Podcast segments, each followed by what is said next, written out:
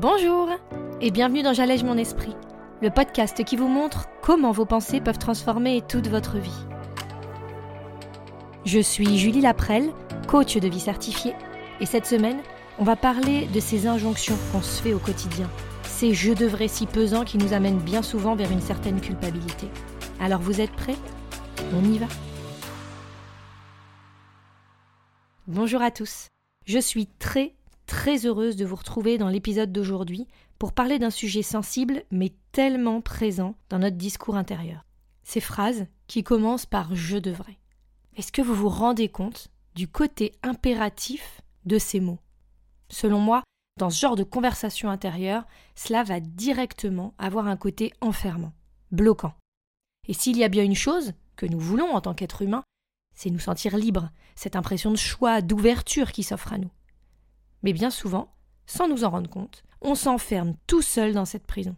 On pense qu'on devrait être plus courageux, plus efficace, qu'on devrait faire du sport chaque jour, qu'on devrait avoir une alimentation équilibrée, qu'on devrait être plus organisé, dans la bienveillance avec les autres et nous-mêmes, qu'on devrait lire de façon régulière, qu'on devrait passer du temps de qualité avec nos enfants, avec notre compagnon, que notre implication au travail devrait être régulière et véritable, qu'on devrait s'épanouir dans notre quotidien, dans notre relation à nous-mêmes et dans les différents aspects de notre vie.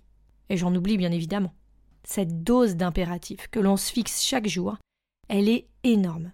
Et c'est surtout qu'elle prend une place considérable dans notre esprit.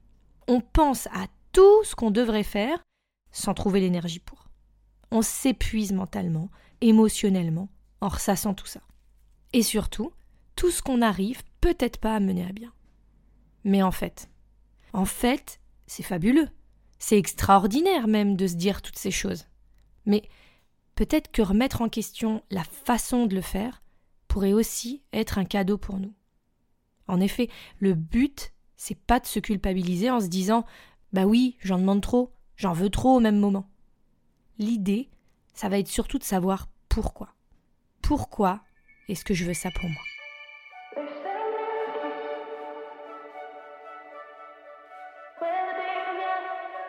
En effet, toutes ces idées qu'on a pour notre bien-être quotidien, notre épanouissement personnel, elles sont très très certainement bien intentionnées. Pour la plupart en tout cas, ce sont des choses, des comportements, des tâches qu'on voudrait inclure dans notre vie, sans trop souvent savoir, malheureusement, comment faire.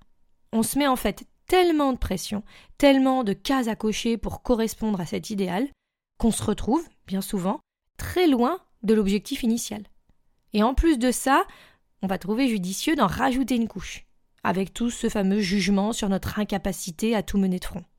On va rajouter la comparaison dans l'affaire, même si elle n'est bien souvent pas très objective, et ça va finir de nous achever. D'achever cette piètre image qu'on aime bien inconsciemment se faire de nous-mêmes. Vous savez, le fameux je suis pas capable, je suis nul. Et les autres, eux, ils y arrivent.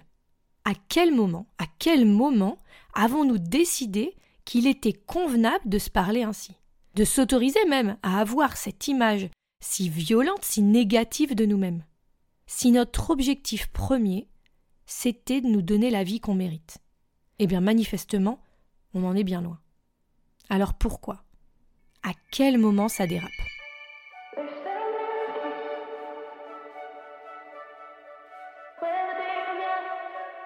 Là où le problème arrive, selon moi, c'est cette façon impérative avec laquelle on décide de se parler. Ce je devrais, cette image bloquante et enfermante dont on parlait tout à l'heure. Est-ce qu'on se pose la question D'où vient ce je devrais? Pourquoi je devrais faire ça? Vous allez me répondre que c'est évident, il n'y a pas besoin d'expliquer pourquoi. Le sport, la méditation, ou juste l'organisation devraient faire partie de notre quotidien. Et c'est là où je ne vais pas vraiment être d'accord avec vous. En effet, Selon moi, comme pour un enfant, eh bien c'est bien de penser à expliquer. Comprendre les raisons qui nous poussent à avoir envie de ça. Pourquoi vraiment veux-tu de cette routine dans ton quotidien? Pourquoi as-tu besoin de ce temps pour toi? Pourquoi est-ce que tu as besoin de cette bienveillance dans les échanges avec les autres? Pourquoi? Pourquoi pour toi c'est important? Pourquoi ça changerait ta vie? Quelle est ta raison, ton envie, ton moteur? Je prends l'exemple des enfants parce qu'on nous explique bien que pour le bon développement de leur cerveau, il est important qu'ils comprennent pourquoi. pourquoi c'est important d'être poli, pourquoi c'est important d'être respectueux, d'être dans la valorisation d'eux-mêmes, de pas traverser la route, par exemple, sans regarder. Bref, tout un panel de choses qu'à une certaine époque, bah, on s'embêtait peut-être pas toujours à dire ou à faire. Cette époque même où on a peut-être été éduqué. C'était arrête de faire ça. Pourquoi? Bah, Parce que je te l'ai dit. Mais ça, le cerveau, on le sait aujourd'hui, il va pas le comprendre. Alors oui, on est plus mature, on a plus d'expérience et on a la capacité de comprendre les conséquences de nos actes, contrairement aux enfants. Mais est-ce que ça doit pour autant enlever cette nécessité de savoir pourquoi on le fait? On pense qu'il faut faire.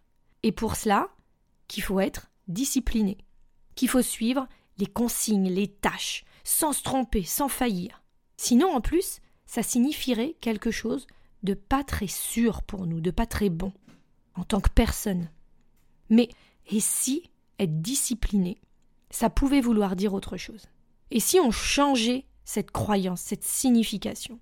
Si au lieu d'avoir cette pensée que la discipline, ça consisterait à s'imposer des tâches, on se disait que ce serait en fait le fait de suivre ce qui nous fait du bien, ce qui fait sens pour nous. Respecter nos vrais besoins, qui seraient justifiés en quelque sorte par nos motivations profondes, notre vrai pourquoi.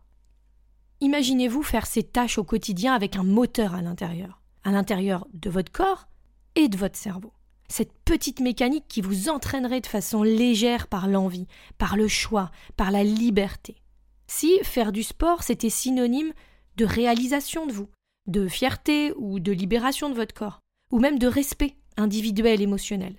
Est-ce que ce serait pas mieux que cette émotion, cette idée d'obligation qui nous paralyse parfois, on est d'accord Se poser les bonnes questions pour connaître nos raisons, nos envies, nos moteurs.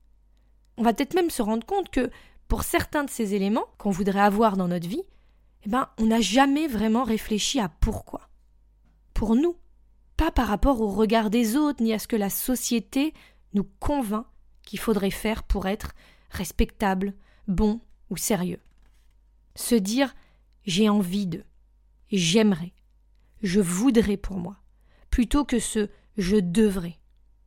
Eh bien ça, ça peut tout changer. Alors et vous Quelles sont vos raisons? Quelles sont vos envies? Quels sont vos besoins? Je vous donne rendez-vous pour l'exercice hebdomadaire de J'allège mon esprit. On se retrouve sur mon site www.julielaprel.com pour voir tout ça ensemble et n'hésitez pas à me le renvoyer complété. On pourra faire un bilan de vos réponses et voir comment appliquer tout ça dans votre quotidien. En attendant, je vous souhaite une merveilleuse semaine, je vous embrasse et je vous dis à mardi prochain.